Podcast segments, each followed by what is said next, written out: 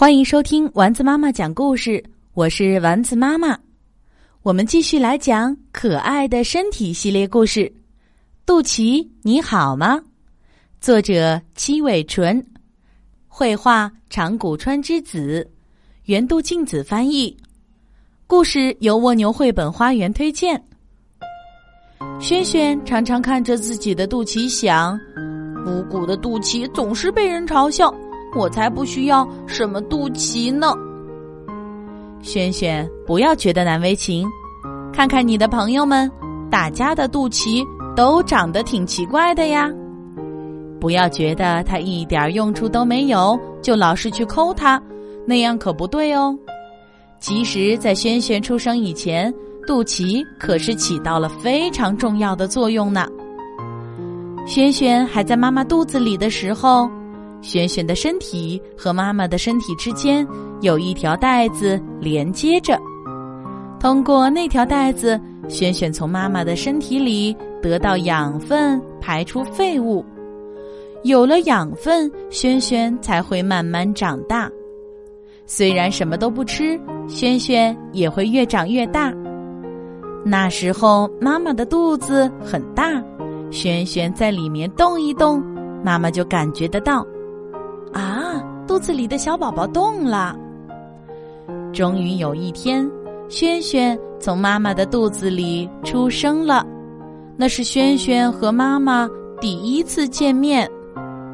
医生用剪刀剪断轩轩身上的带子，然后把药涂在伤口上，包上纱布，再用胶布贴好。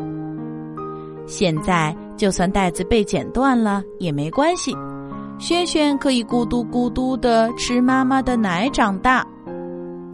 过了些天，剩下的脐带头吧嗒掉了，之后就露出了肚脐。肚脐是轩轩从妈妈肚子里生下来的重要标志。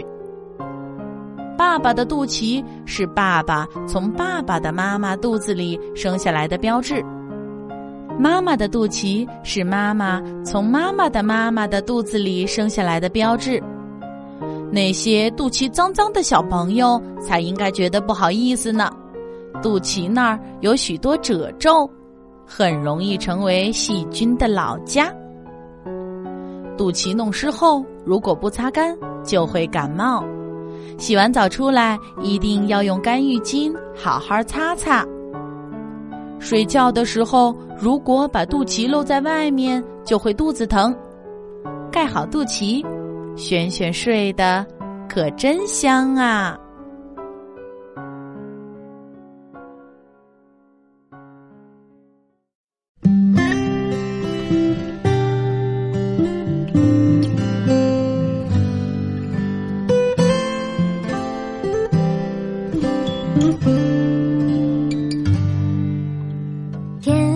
挂着小星星耳边的陪伴最温馨。闭上眼想象着自己住在美丽的童话故事里。丸子妈妈讲故事。